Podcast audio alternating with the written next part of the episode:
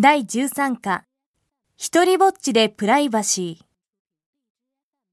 プライバシーという語に適切な日本語が見当たらないのは昔の日本にはプライバシーという概念がなかったからだという指摘がある。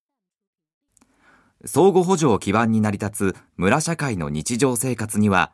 プライバシーを守るどころかどこの誰がいつどうしたといった情報を共有することは必要不可欠なことであった。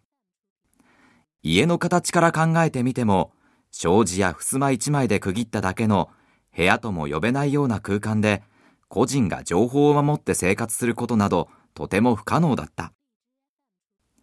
さらに雇用にしても、長い間終身雇用制度を維持するために、採用にあたって個人の素性が重要視され、出身、家族構成、宗教、学歴に始まり、本人は愚か、身内の病歴に至るまで、ありとあらゆる情報が求められた。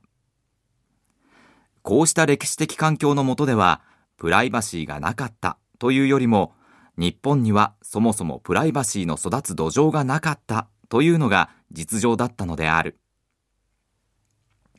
しかしながら戦後、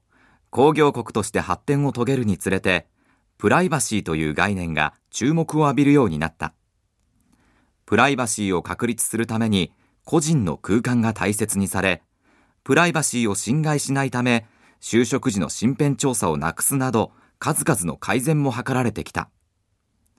たとえそれが公の場であれ、家庭であれ、個人の生活に干渉しないという意識が当たり前のこととして世間一般に浸透し、日本にもプライバシーが根付き始めたと言われる。だが、実態はどうだったのだろうか。高度経済成長時代、ある出版社がビジネスマンのプライバシーに関する調査を行い、特集記事を組んだことがある。その集計結果を分析し、さらに取材を進めると、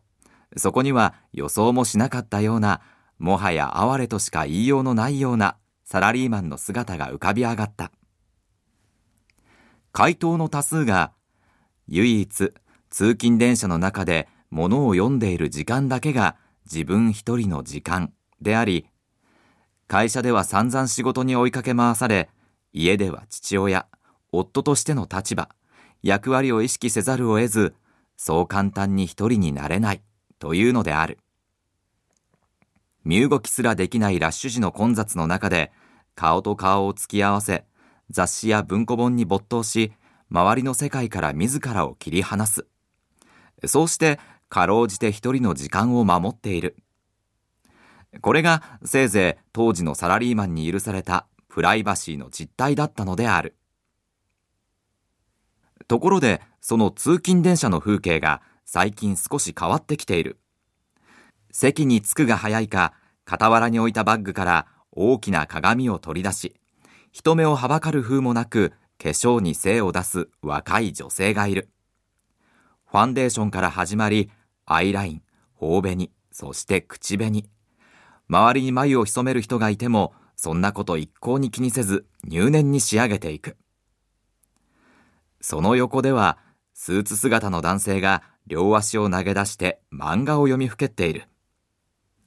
大の大人が漫画とは、それもよりによって人前で。そんな批判など聞かれなくなってもう久しい。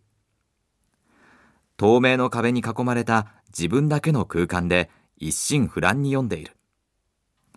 そうかと思えば、黙々と、あるいは少しにんまりしながら、携帯電話の画面とお見合いを続ける若者もいる。